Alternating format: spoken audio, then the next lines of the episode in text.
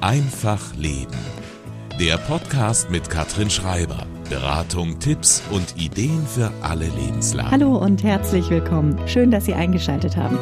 Wir sprechen heute darüber, wie Kinder ein gesundes Selbstbewusstsein entwickeln können und warum das für ihren späteren Lebensweg so wichtig ist. Zu Gast bei mir ist Elke Walter. Sie ist Familiencoach und Gründerin von Löwenmut. In ihren Workshops hilft sie Kindern mehr Selbstvertrauen und Mut zu entwickeln. Frau Walter, warum brauchen Kinder denn überhaupt Hilfe, das eigene Selbstbewusstsein zu stärken? Also durch die Eltern oder durch Coaching? Man könnte ja auch meinen, Selbstbewusstsein entwickelt sich von selbst. Ja, warum entwickelt sich das Selbstbewusstsein der Kinder nicht von alleine? Wenn Kinder auf die Welt kommen, haben sie im Prinzip drei elementare Grundbedürfnisse. Das ist das Bedürfnis nach Sicherheit, das ist das Bedürfnis nach Bindung und das Bedürfnis nach Autonomie. Und diese drei Grundbedürfnisse sind die Voraussetzung, um ein gesundes Selbstbewusstsein zu entwickeln, dass sich das Kind glücklich und selbstbestimmt im Leben entwickeln kann. Und dadurch, dafür braucht es seine Eltern. Es kann nur Sicherheit spüren, wenn ein Kind das Gefühl hat, ich werde sicher gehalten, auf meine Bedürfnisse wird geachtet, wenn ich schreie, kommt jemand und hilft mir. Es braucht die Bindung, das heißt die Zugehörigkeit zur Familie, zum, zu der Gemeinschaft und natürlich auch mit wachsendem Alter immer mehr das Bedürfnis nach Autonomie. Das heißt, ich kann mich innerhalb meines Rahmens entwickeln und ja, die Welt erkunden. Welche Folgen hat denn ein schwaches Selbstbewusstsein? Ja, ich würde es mal gerne andersrum formulieren. Ein starkes Selbstbewusstsein ist die Voraussetzung für ein glückliches und ein selbstbestimmtes Leben. Das heißt, wenn ein Kind ein schwaches Selbstbewusstsein hat, wirkt sich das auf sein komplettes weiteres Leben aus. Es steht vor Herausforderungen und es kommen innere Stimmen in den Kopf, die sagen, ach, das kannst du nicht und das bist du zu schlecht dafür, die anderen können das besser. Später wird es auch so sein, dass die Aufmerksamkeit, äh, die ein Kind äh, bekommen hat, sehr entscheidend auch dafür ist, wie es sich dann später im Alter entwickelt. Das heißt, wie definiere ich selbst meinen Selbstwert? Brauche ich immer Anerkennung? Brauche ich immer Lob von außen? Oder kenne ich meine Fähigkeiten? Weiß ich, was ich gut kann? Es sind sehr, sehr viele Faktoren, die eine Rolle spielen, die im späteren Lebensverlauf für die Kinder, für die Kinder und Erwachsenen einfach wichtig sind. Zum Beispiel auch, äh, wie stelle ich mich neuen Herausforderungen? Mhm. Ja. Was ist denn angeboren beim Thema Selbstbewusstsein und was kann man tatsächlich beeinflussen? Man kann ja als Eltern zwei, zum Beispiel zwei völlig verschiedene Kinder haben. Ne? Das eine ist ein Energiebündel und das andere ist ein ganz stilles, ruhiges Kind, das sehr in sich ruht. Was ist denn angeboren? und was kann ich verändern? Ja, also die Erfahrung habe ich auch gemacht mit meinen beiden Kindern, die so komplett verschieden sind. Also man sagt, man geht ungefähr davon aus, dass 50 Prozent dessen, was, was das Selbstbewusstsein ausmacht, angeboren sind. Natürlich haben dann schon mal die Kinder, die Eltern mit einem hohen Selbstbewusstsein haben, recht gute Karten. Aber auch andere Kinder können sich selbstbewusst entwickeln, weil Selbstbewusstsein kann man tatsächlich trainieren. Und das Selbstbewusstsein entwickelt sich aus Erfahrungen, die die Kinder machen, aus das, was sie erleben. Und natürlich bringen die Kinder ihr ganz persönliches Wesen auch mit und ihre Persönlichkeit. Und oftmals glaubt man, dass ein, ein, ein, lautes und lebendiges Kind gleichzeitig ein hohes Selbstbewusstsein hat. Und ein leises Kind wird oft damit verglichen, es hat wenig Selbstbewusstsein. Das hat jedoch nicht unbedingt direkt etwas damit zu tun, sondern für das Selbstbewusstsein sind ganz andere Faktoren wichtig. Wie merke ich denn, dass mein Kind ein geringes Selbstbewusstsein hat? Ja, also Sie können das sehen, einfach indem Sie Ihr Kind beobachten. Wie verhält sich Ihr Kind in neuen Situationen? Ist es neugierig? Geht es mit Selbstvertrauen in die neue Situation hinein? Oder ist es äh, eher zurückhaltend, scheut es? Das ist zum Beispiel ein Fakt. Auch die Frage, was bin ich oder was kann ich gut? Wenn Sie Ihrem Kind mal die Frage stellen, was glaubst du denn? Was kannst du gut? Ist das sehr unterschiedlich. Aus meiner Erfahrung und der langjährigen Arbeit mit Kindern erlebe ich die unterschiedlichsten Antworten. Also es gibt Kinder, die sprudeln hervor, was sie alles gut können, was sie an sich mögen. Und es gibt Kinder, die sitzen da und überlegen und sagen, weiß ich nicht, keine Ahnung. Also das ist ein sehr gutes Indiz auch dafür, wie ist das Selbstbewusstsein meines Kindes. Also das Selbstbewusstsein ist etwas, was sich innen ausspielt. Und natürlich spürt man das auch im Außen. Man sieht es, man sieht es auch an der Körperhaltung, sowohl bei Kindern als auch bei Erwachsenen. Wie stehe ich da? Wie schaue ich? Bin ich der Meinung, dass ich eine Herausforderung schaffe? Oder denke ich, nee, das ist viel zu schwer für mich, das kann ich nicht. Das sind alles einzelne Punkte, die das Selbstbewusstsein ausmachen. Kommen wir mal dazu, was ich tun kann, wenn ich das Gefühl habe, meinem Kind fehlt es im Moment an Selbstvertrauen. Ich würde jetzt als Mutter davon ausgehen, dass immer schon mal ein guter Weg ist, das Kind zu loben und zu bestärken, wenn es was Gutes ist. Ist das eine gute Idee?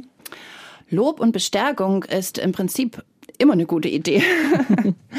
Weil Bestärkung, Ermutigung ist die Basis eines äh, gesunden Selbstbewusstseins. Und es ist auch immer die Frage, wenn wir auf dieses Thema Lob zu sprechen kommen, wie lobe ich mein Kind? Also Kinder haben ein sehr, sehr feines Gespür dafür, was Lob ausmacht oder ob ein Lob ehrlich ist, ob es authentisch ist oder ob es nur so dahingesagt ist. Man sollte da auch wirklich unterscheiden, wie ich, was, was ich lobe. Lobe ich die Tätigkeit des Kindes? Lobe ich die Anstrengung? Lobe ich das, was das Kind geschafft hat?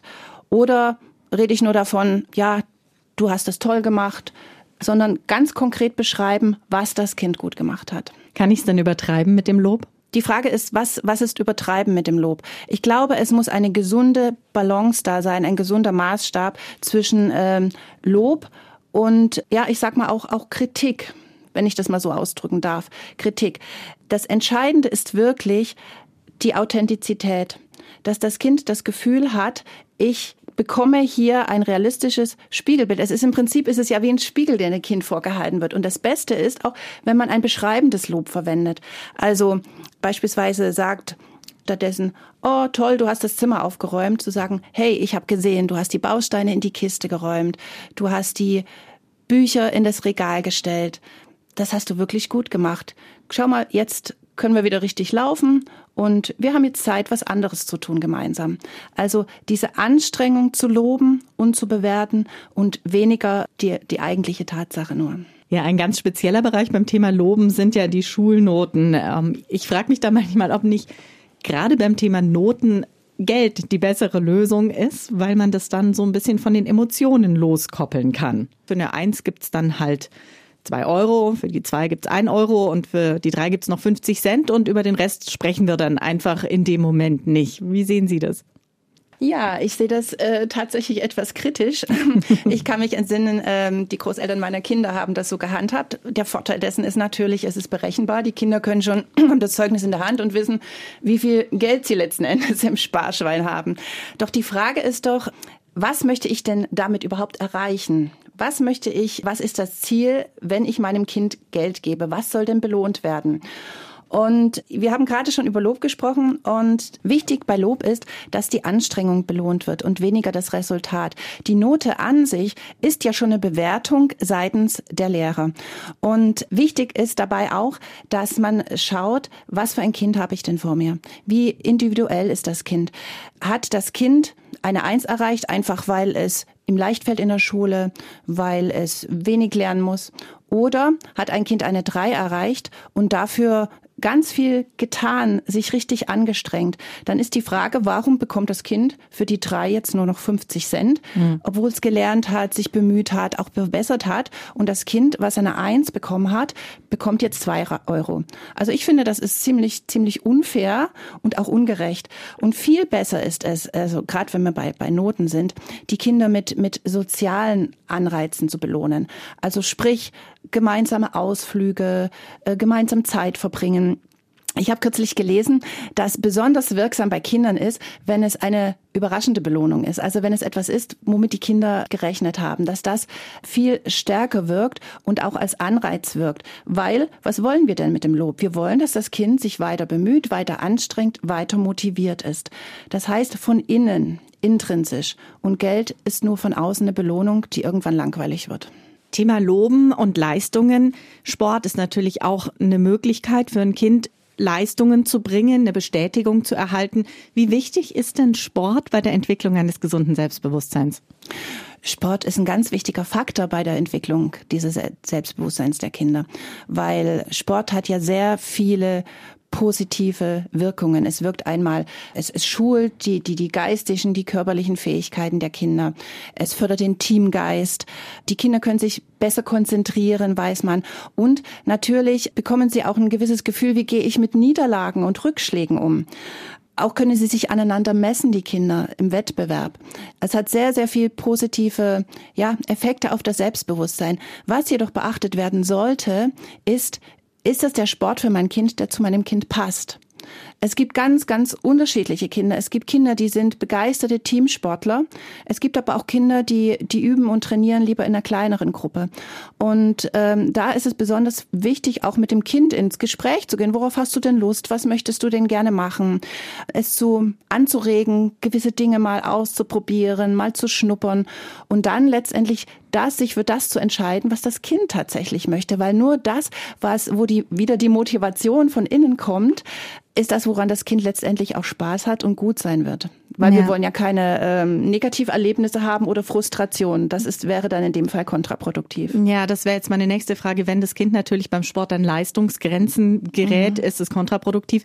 Wie gehe ich denn um mit solchen Leistungsgrenzen? Ich stelle einfach fest, mein Kind ist vielleicht klein, zierlich, wird vielleicht auch gar nicht mehr so viel wachsen. Okay. äh, Im Basketball ist es gar nicht so gut aufgehoben an der ja. Stelle. Wie mache ich meinem Kind dann klar, dass es vielleicht die Sportart wechseln muss, dass hier eine Grenze erreicht ist, ohne dass ich seinem Selbstbewusstsein schade? Die Frage ist, wie empfindet das Kind es selber? Hm. Ich glaube, das ist der, der, der ganz entscheidende Faktor. Ähm, ganz häufig ist es so, dass, dass wir als Eltern doch dazu neigen, so unsere eigenen Vorstellungen, unsere eigenen Wünsche und Erfahrungen auf das Kind zu übertragen.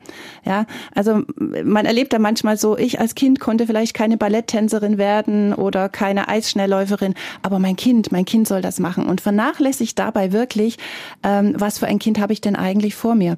Wenn das Kind klein und zierlich ist und Basketball spielt und es ihm nichts ausmacht, dass es vielleicht weniger Körbe trifft und sondern einfach Spaß hat, mit den Freunden dabei zu sein, dann ja, dann ist das überhaupt kein Problem.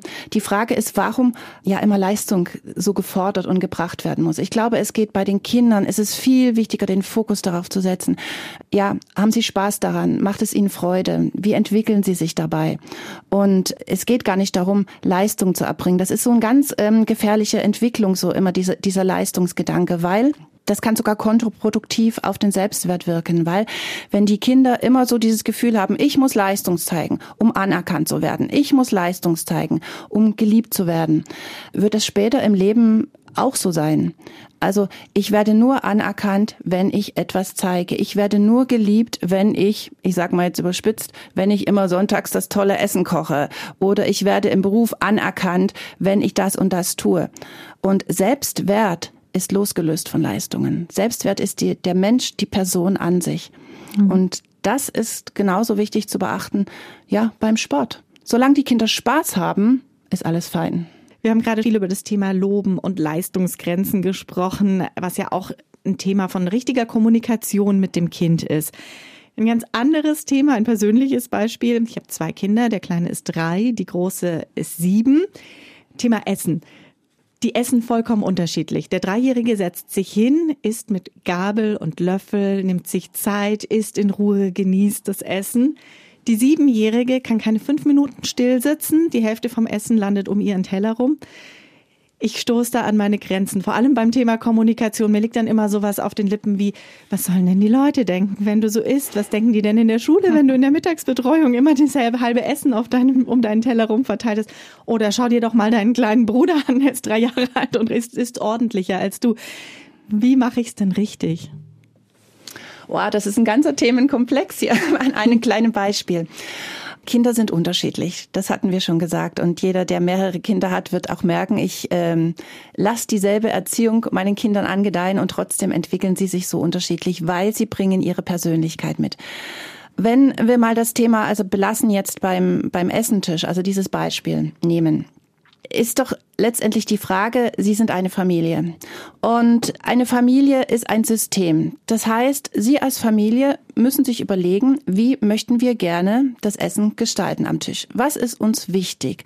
Welche Tischregeln sollten gelten? Welche Tischmanieren sollten gelten? Und dann zu schauen, gemeinsam mit den Kindern, das ist ja ganz wichtig, weil ganz häufig ist es bei Regeln so, die Eltern äh, stellen die Regeln auf und die Kinder müssen sie befolgen. Und wenn man das mal so ein bisschen reflektiert als Erwachsener, niemand macht etwas gerne, was einen vorgesetzt wird und was man nicht versteht. Das heißt, hier unbedingt die Kinder mit einbeziehen in, ja, in die Aufstellung der Tischregeln. Dann ist die nächste Frage, die man sich stellen sollte als Eltern, was ist es eigentlich, was mich stört? Stört es mich, dass ich hinterher das Essen wegwischen muss? Stört es mich, dass äh, es vielleicht dadurch auch länger dauert, der eine so gemütlich, die andere schnell, schnell, dass ich eine andere Vorstellung habe vom Essen? Oder ganz spannend, was Sie gerade gesagt haben, stört es mich, äh, was die anderen dazu sagen? Eigentlich ist es das, ne? weil ja. sie hat einfach kein Interesse an Essen. Das war schon immer so. Sie ist nach fünf Minuten ja. satt. So ist sie einfach. Okay. Aber im Grunde frage ich mich natürlich, was denken andere, wenn sie dann Wie wichtig ist das? Wie wichtig ist es tatsächlich, was andere denken? Ich habe mal irgendwie ein sehr, ähm, ich kann, weiß nicht mehr, wer das gesagt hat. Was andere von dir denken, geht dich gar nichts an. Das ist jetzt ein bisschen milde mhm. formuliert. Also das Original hat ein etwas anderes Wort noch genommen. Und tatsächlich ist es so, dass weil genau das ist das Thema Selbstwert. Wie wichtig ist es mir, wie wichtig ist es meiner Familie, was die anderen sagen? Und wenn wir als Familie uns entscheiden, unsere Mahlzeit auf einer Decke auf dem Boden einzunehmen oder was auch immer, ist egal, solange Sie als Familie glücklich sind und es für Sie als Familie passt. Und dieses Thema, was andere äh, denken oder sagen, ja, ist natürlich auch ein Thema, was wir an unsere Kinder weitergeben, weil Kinder spiegeln uns. Wir Eltern sind, wissen zwar, wir sollen die Vorbilder sein, aber sie sind biologisch darauf angelegt, zu lernen durch Nachahmung. Und jeder hat das schon erlebt, wenn er seine Kinder beim Spielen beobachtet und denkt, oh mein Gott, das bin ich jetzt gerade. Oder mein Kind redet genauso, wie ich spreche. Die Kinder nehmen mehr auf von dem, was sie sehen, als das, was sie hören. Also sie machen kaum was, was sie hören, sondern das, was sie sehen. Und das Allerbeste und Allereinfachste als Eltern ist es, den Kindern im Prinzip genau das vorzuleben, in jeglicher Hinsicht, was wir uns von unseren Kindern wünschen. Also darf ich einfach beim Essen nicht mehr aufstehen. Ja, das ist dasselbe, wenn die Kinder in die Pubertät kommen beispielsweise. Ist ein ganz großes Thema Handy. Mhm. Ja, und ganz viele Eltern kommen und beklagen den Handykonsum ihrer Kinder. Und wenn ich sie dann frage, ja, wie, wie handhaben Sie das denn mit dem Handy? Ähm, höre ich oft so ein bisschen so nachdenklich, ja, okay, ich habe das Handy auch oft in der Hand oder das Handy liegt daneben. Es ist immer sehr gut, die Kinder sind im Prinzip tatsächlich unser Spiegel. Und bevor man zu den Kindern äh, geht und versucht zu erziehen, ich, dieses Wort erziehen gefällt mir sowieso nicht so richtig gut, äh, eher begleiten, es ist ein schöneres Wort, finde ich, sollte man sich selber reflektieren und überlegen, wie gehe ich eigentlich mit dem Thema um? Und wessen Bedürfnis ist es denn gerade? Warum will ich, dass das mein Kind so und so handelt? Ist es mein Bedürfnis oder geht es hier um das Kind? Die Ratgeberliteratur sagt ja auch oft, man soll die Kinder möglichst viele Entscheidungen treffen lassen. Zum Beispiel, ähm, wenn sie alt genug sind, zu verstehen, was warm und kalt ist, dass man ihnen selber die Entscheidung überlässt, möchten sie jetzt Mütze und Schal mhm. anziehen, um rauszugehen. Mhm. Das ist auch was, da stoße ich so ein bisschen an meine Grenzen, weil ich mir denke, ich sehe, es schneit draußen. Ich weiß, mein Kind neigt zu einer Mittelohrentzündung. Nein, du gehst jetzt mit Mütze raus. Ich überlasse okay. dir diese Entscheidung wirklich nicht selber. Wie findet man da die richtige Balance? Ja, Kinder sind von Natur aus darauf angelegt, immer wieder Grenzen zu testen und immer wieder auszuprobieren. Das ist dieses, ähm, was ich eingangs erwähnt habe, dieses Grundbedürfnis nach Autonomie, sich weiterentwickeln zu wollen. Und es ist für uns Eltern wichtig, Grenzen und Regeln zu setzen. Absolut. Weil die Kinder bekommen dadurch Sicherheit, sie bekommen Orientierung und natürlich, vor allen Dingen, wenn sie klein sind, ist es auch unsere Aufgabe als Eltern, unsere Kinder zu schützen. Und das schaffen wir durch Rahmenbedingungen und durch Regeln. Was natürlich ähm, ganz wichtig ist, dass man immer wieder diese Regeln reflektiert. Und es gelten für Kinder, die zwei, drei Jahre sind, andere Regeln als für, Vorschulkind, äh, für Vorschulkinder oder Schulkinder. Und auch hier gibt es keine so wirkliche Patentlösung. Ich denke, das muss auch jede Familie für sich selber überlegen. Warum warum ist es mir so wichtig, dass mein Kind keine Mittelohrentzündung bekommt? Okay, weil ich möchte, dass meinem Kind gut geht ist der eine Punkt. Der andere Punkt vielleicht, weil ich denke, okay, wenn dann muss ich zu Hause bleiben, kann ich arbeiten gehen.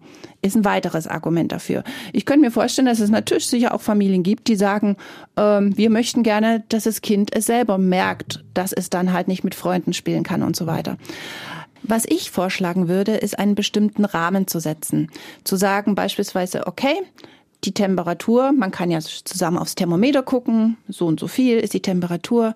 Ab hier setzt du dir was auf den Kopf auf. Was du dir auf den Kopf setzt, vorausgesetzt es ist ein Kleidungsstück, denke ich mal, aber auch egal, das darfst du selber entscheiden. Und ob das eine ganz normale Mütze ist oder ob das die, die Weihnachtszipfelmütze ist oder von Fasching, keine Ahnung, wenn das Kind Lust hat, das äh, anzuziehen, darf es anziehen. Und natürlich ist es so, dass man einem neunjährigen Kind wahrscheinlich nicht mehr wirklich vorschreiben kann, was es anzieht. Da sind die Grenzen dann wieder anders. Und da denke ich auch, ja, Vielleicht ist es manchmal ganz gut, als Eltern auch ein bisschen loszulassen und zu sagen, okay, jetzt probieren wir es einfach mal aus. Wichtig wäre nur im Vorfeld, die Konsequenzen auch zu besprechen. Also Grenzen immer wieder reflektieren. Ja, Grenzen setzen ist mit Sicherheit eine der schwierigsten Aufgaben in der Erziehungsarbeit und da kann man natürlich auch gerne mal übers Ziel rausschießen. Wann sollte ich mich denn bei meinem Kind entschuldigen? Im Prinzip immer dann, wenn ich merke, dass ich hier etwas getan habe, was nicht in Ordnung war. Das setzt natürlich voraus, dass ich als Erwachsener mich selber reflektiere und sag, okay, was ist jetzt gerade passiert und wo liegt mein eigener Anteil daran? Und entschuldigen ist es genau auch da wie mit, mit Grenzen und mit anderen Dingen. Die Kinder leben das nach, was wir ihnen vorleben. Und wenn sie merken, okay, die Mama kann sich bei mir entschuldigen, werden sie das später genauso ja, selber in ihrem eigenen Leben integrieren und genauso tun. Und ich denke immer, es hat auch mit dem eigenen Selbstwert als, als Erwachsener etwas zu tun. Wie empfinde ich das, wenn ich mich entschuldige? Sehe ich das als ein Zeichen von Schwäche, ein Eingeständnis? Oder sage ich, es ist eine Stärke? Also für mich ist es ganz klar eine Stärke, sich zu entschuldigen und zu sagen, ja, es tut mir leid, ich hatte heute einen sehr anstrengenden Tag, ich habe dich jetzt zu sehr angeschrien. Es hat überhaupt nichts mit dir zu tun, mein Schatz. Ich, ich, ich liebe dich. Es lag jetzt wirklich nur an mir, dass meine Nerven gerade ein bisschen blank sind. Und jedes Kind wird es verstehen. Es verbessert das Verhältnis zum Kind. Kinder wollen keine perfekten Eltern. Sie wollen authentische Eltern. Und das darf man sich immer wieder vor Augen führen. Man, man muss nicht perfekt sein und niemand ist perfekt. Was wichtig ist, authentisch seinen Kindern gegenüber zu sein und das seinen Kindern vorzuleben, was wir uns von unseren Kindern wünschen. Das ist ganz, ganz wichtig. Sie haben es gerade angesprochen, Vorbild sein beim Thema Entschuldigen. Wie wichtig ist denn generell die Vorbildrolle von Eltern? Für die Entwicklung des Selbstbewusstseins und des Selbstwertgefühls ist die Vorbildfunktion ähm, ja die wichtigste Rolle eigentlich vor einigen Jahren, als ich mich noch nicht so intensiv mit diesem Thema befasst habe, habe ich gedacht, ja, okay, Vorbild, jeder sagt Eltern, du musst Vorbild sein. Was steckt aber eigentlich tatsächlich dahinter? Und als ich mich näher mit dieser Thematik befasst habe, bin ich auf diesen Begriff der Spiegelneuronen gestoßen. Und für alle die, die das noch nicht gehört haben, ganz kurz, Spiegelneuronen sind bestimmte Gehirnzellen in unserem Gehirn, die dafür verantwortlich sind, dass wir empathisch fühlen können, dass wir uns in andere hineinversetzen können, dass wir reagieren können auf Reaktionen. Und diese Spiegelneuronen sind auch dafür verantwortlich, dass Kinder, wenn sie auf die Welt kommen, schon nach ein paar Tagen die Eltern tatsächlich spiegeln. Und in den ersten Monaten und Jahren, eigentlich man kann sagen, bis die komplette Prägungsphase, so bis sechs, sieben, acht Jahre, lernen die Kinder durch einen Nachahmungsprozess. Es ist nur ein ganz geringer Anteil dessen, was die Kinder lernen, das, was sie gesagt bekommen, sondern der viel größere und entscheidendere Anteil ist, was sie sehen, was sie vorgelegt bekommen. Und ja, das ist etwas, was wir immer wieder uns als Eltern vor Augen halten sollten. Kinder sind unsere Spiegel und sie sind biologisch angelegt, am Modell zu lernen, ja. Und sie übernehmen unsere Meinungen, unser Verhalten. Sie schauen, wie geht die Mama, der Papa damit um, wenn irgendeine Herausforderung ist? Wie reden sie miteinander? Wie reden sie mit anderen Menschen? Wie sprechen sie mit mir? Auch wir hatten gerade das Thema Entschuldigen, Grenzen. Wenn Grenzen gesetzt werden, wie, wie halten Sie selber Regeln ein? Können Sie sich entschuldigen? Was ist, wenn irgendwas schief geht? Wie reagieren Sie? Und das schauen die Kinder sich ab. Das heißt, letztendlich, wenn ich möchte, als Mutter, als Vater, dass mein Kind selbstbewusst im Leben steht, dass es seine Grenzen kennt, die Grenzen anderer respektiert. Wenn ich möchte, dass mein Kind weiß, was es kann und dass es voller Zuversicht im Leben steht, ist der einfachste Weg, es selber zu tun und es selber fortzuleben. Und ich weiß und mir ist es durchaus bewusst, dass manche Eltern jetzt sagen werden, oh Gott, oh Gott, oh Gott, was habe ich denn alles schon falsch gemacht? Oder ja, ich weiß, mein Selbstbewusstsein ist auch nicht so groß. Gar kein Thema. Selbstbewusstsein kann man trainieren und nicht nur bei den Kindern, sondern genauso auch bei den Eltern. Und wenn Eltern das Bedürfnis haben, ich brauche oder das Gefühl haben, wenn Eltern das Gefühl haben, ich brauche da auch noch ein bisschen Nachhilfe, dann stehen viele Möglichkeiten offen. Man kann sich informieren, man kann Bücher lesen, man kann Podcasts hören oder man holt sich bei einem Coach Hilfe. Also ich arbeite auch sehr viel mit, mit Eltern, mit der kompletten Familie, nicht nur allein mit den Kindern, weil letztendlich die Heilung oder die Entwicklung geschieht immer über die Eltern. Man kann die Potenziale der Kinder stärken, man kann das Selbstwertgefühl auch von außen mit Methoden stärken, aber der wichtigere Fakt sind die Eltern. Jetzt haben Sie gerade gesagt, es ist eigentlich nicht so relevant, was man sagt, sondern was man vorlebt. Aber mhm. es gibt natürlich trotzdem, so würde ich mal denken, Sätze, die ein Kind so häufig wie möglich hören sollte. Welche Sätze sind das denn? Ja, da gibt es ganz, ganz viele Sätze und ich glaube, jede Mama weiß es und sagt es intuitiv ihren Kindern. Das sind solche Sätze wie, ich liebe dich, du bist ein tolles Kind, du schaffst das, ich bin stolz auf dich. Vielleicht aber auch solche Sätze wie, ich verstehe dich, sag mir, was dich bedrückt. Also im Prinzip sind das Sätze, die aus dem Inneren herauskommen und man kann es nicht häufig genug sagen. Das Kind ermutigen, hey komm, du kannst das, du schaffst das, ich glaube an dich. Mhm. Schön, dass du bei mir bist. Schön, dass du in unserer Familie bist. Alles Sätze, die das Selbstwertgefühl des Kindes ganz, ganz groß machen und dieses Gefühl haben, ich bin geliebt, ich bin wertvoll, ich bin hier richtig. Das ist die absolute Basis für die Entwicklung eines gesunden Selbstbewusstseins. Und dann gibt's natürlich Sätze, die sollten Kinder möglichst nie hören. Welche sind das denn? Ja, die rutschen sicherlich äh, dem einen oder anderen immer wieder auch mal raus. Und ich glaube, der erste Schritt ist schon, sich deren Sätzen bewusst zu werden. Das sind solche Sätze wie, ey, das schaffst du nicht, du bist, dafür bist du zu klein. Oder äh, manchmal auch so indirekte Vorwürfe beispielsweise. Och, da ist die Mama aber traurig. Och, das wird dem Opa aber nicht gefallen. Das sind Sätze, die, die ganz schlecht für das Selbstbewusstsein ist, weil sie führen dazu, dass das Kind sich so verhält, wie die Erwachsenen es wünschen. Weil es hat immer das Bedürfnis nach Bindung, nach Zugehörigkeit und nach Sicherheit. Und solche Sätze schaden diesem Bindungs, ja, das, diesem Bedürfnis nach der Bindung. Das heißt, es kann dazu kommen und wird wahrscheinlich dazu kommen, dass die Kinder sich anpassen und so verhalten, wie es die Umwelt wünscht. Und das ist ja genau das, was wir bei Kindern nicht erreichen sollen. Auch solche Sätze wie immer oder nie. Da sollte man ganz vorsichtig sein, weil immer das heißt, es, es gibt keine Ausnahme. Und diese Sätze prägen sich sehr stark bei den Kindern ein. Sie formen im Prinzip ihr eigenes Bild, das Selbstbild von sich selber, wie sie sind.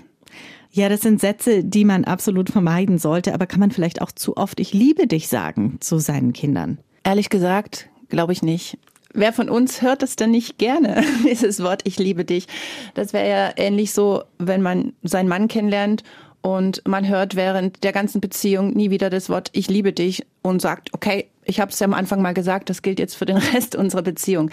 Nein, also ich liebe dich ist ein ganz, ganz starkes Wort. Was hier doch wichtig ist, dass das Kind nicht nur dieses Wort hört oder diesen Satz hört, ist ja ein Satz, diesen Satz hört, ich liebe dich, sondern auch wirklich tatsächlich das Gefühl hat, dass es auch erlebt, geliebt zu werden. Und da kommt man zu einem ganz spannenden Thema, nämlich ähm, zu den sogenannten Sprachen der Liebe.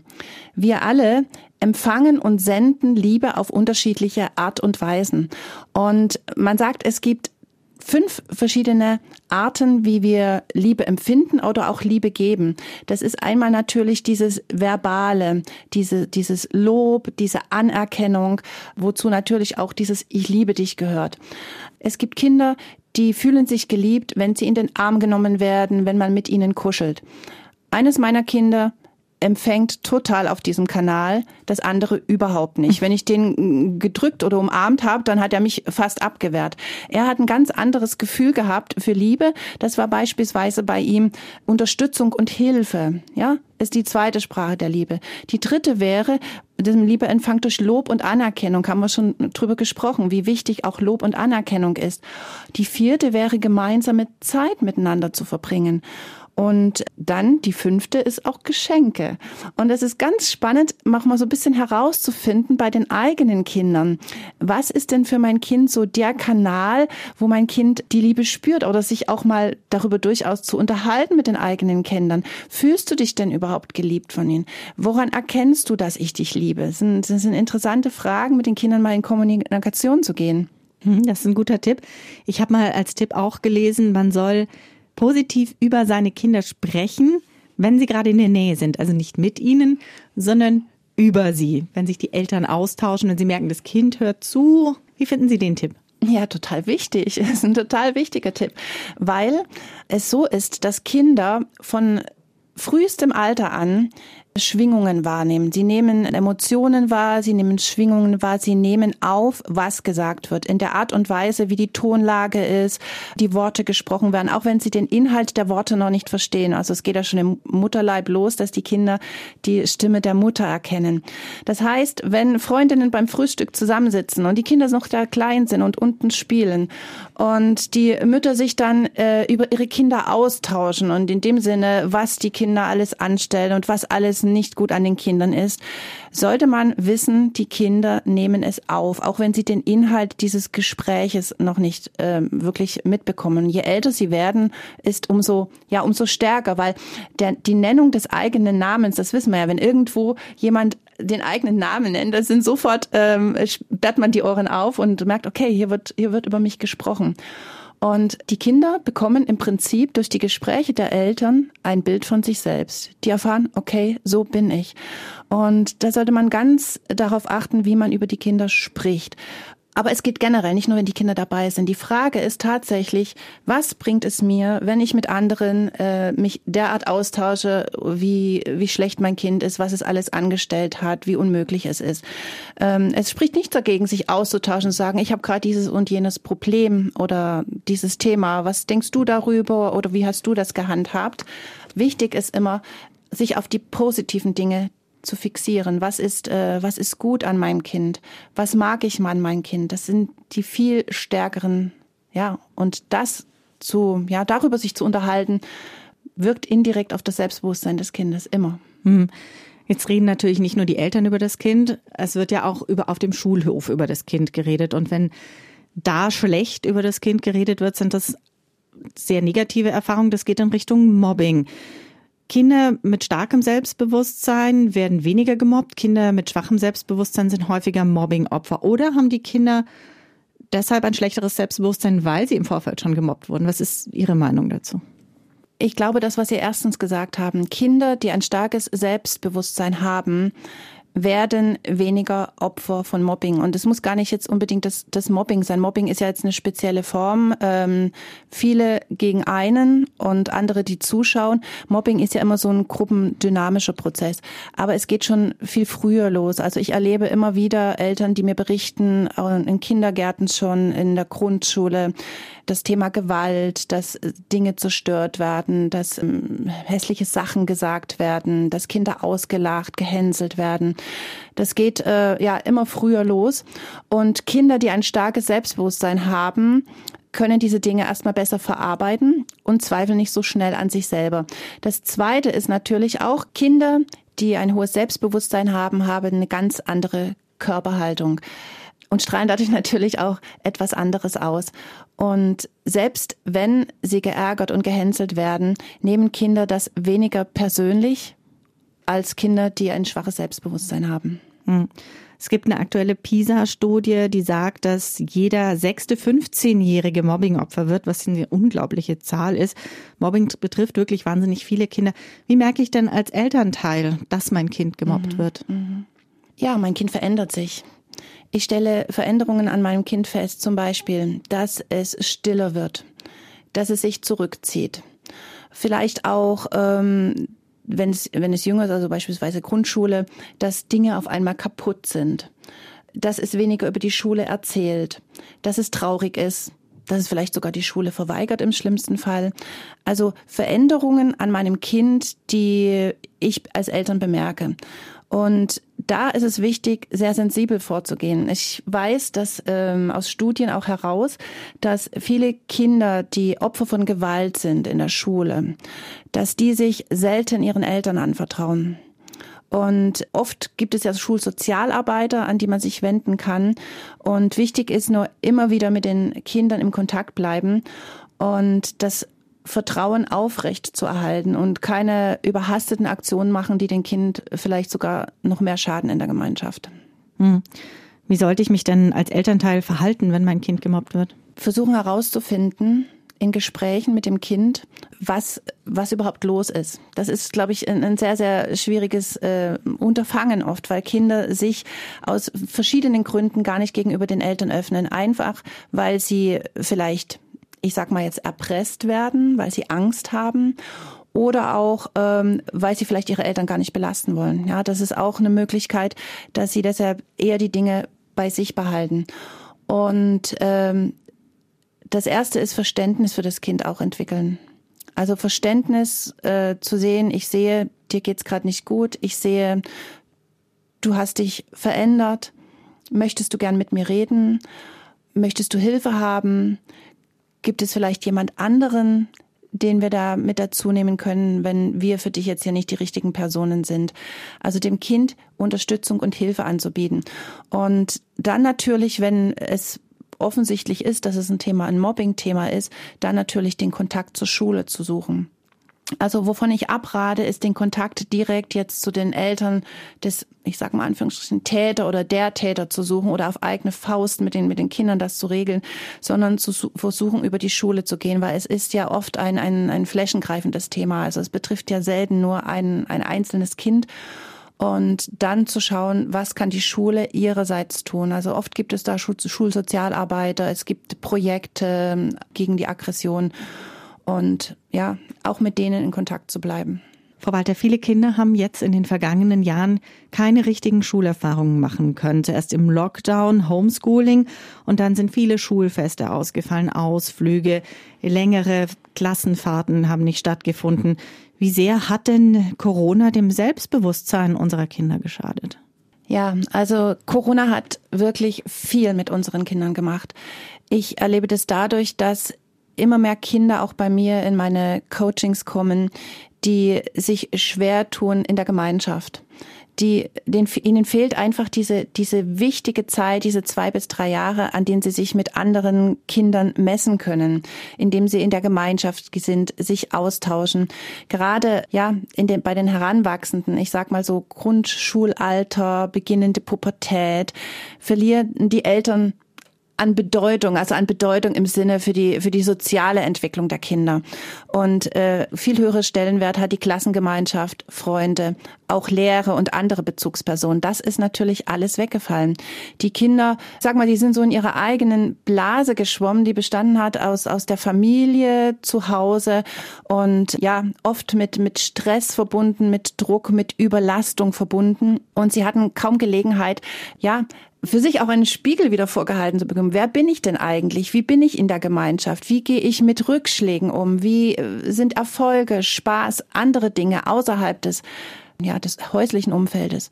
Und da gilt es einiges nachzuholen. Haben Sie das Gefühl, dass in der Rückschau auf die Pandemie die Kinder viel zu kurz kommen? Also ich, ich bekomme mit, dass äh, natürlich von überall Alarm geschlagen wird. Es äh, werden die ähm, Therapiezentren sind auf Monate im Voraus ausgebucht. Es gibt keine Therapieplätze für Kinder. Es gibt ja immer mehr Kinder, die auffälliges Verhalten zeigen. Und ich bin schon der Meinung, dass das Augenmerk jetzt darauf liegt. Nur die Frage ist ja, wir verändern ja nichts, wenn wir auf dem Problem bleiben. Das ist wie mit allen Dingen nicht, nicht kein ähm, weg von, sondern ein hinzu, zu schauen, wo sind die Lösungen dafür? Was kann man denn jetzt tun? Und ja, ich glaube, da muss einfach gesellschaftlich dies noch mehr in den Mittelgrund gerückt werden. An welchem Punkt würden Sie Eltern denn tatsächlich raten, einen Therapeuten aufzusuchen?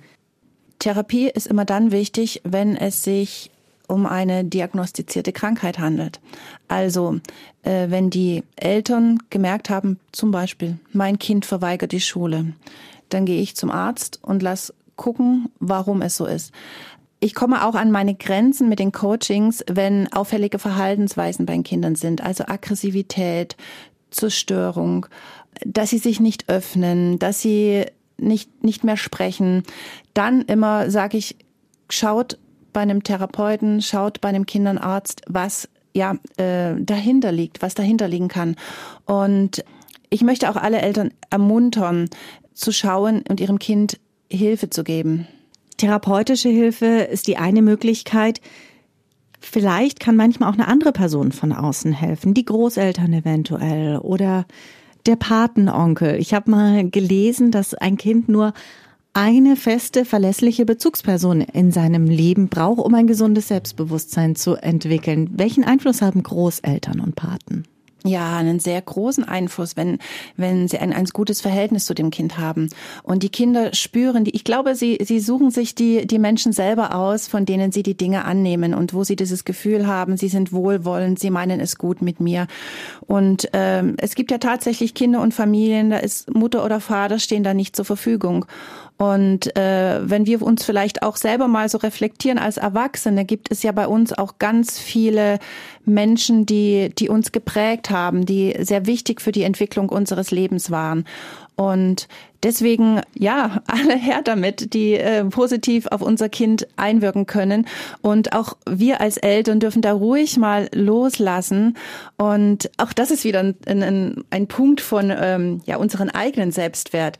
Wenn das Kind Phasen hat, wo es sich vielleicht der, dem der Patentante oder der Freundin der Mutter mehr anvertraut als mir, äh, jetzt nicht an sich selbst zu zweifeln und sagen, oh, was habe ich falsch gemacht? Bin ich jetzt eine schlechte Mutter? Hat mein Kind mich nicht mehr lieb? Sondern sagen, okay, es ist jetzt einfach eine Entwicklungsphase, da ist eine andere Person für mein Kind einfach wichtiger. Also der berühmte Satz, es braucht ein ganzes Dorf, genau. um ein Kind großzuziehen. genau. Wie viel ungeteilte Aufmerksamkeit braucht denn mein Kind tatsächlich am Tag? Heutzutage ist ja schließlich, wir kombinieren alle Kindererziehung und Erwerbsarbeit. Es ist selten ein Elternteil wirklich vollständig zu Hause.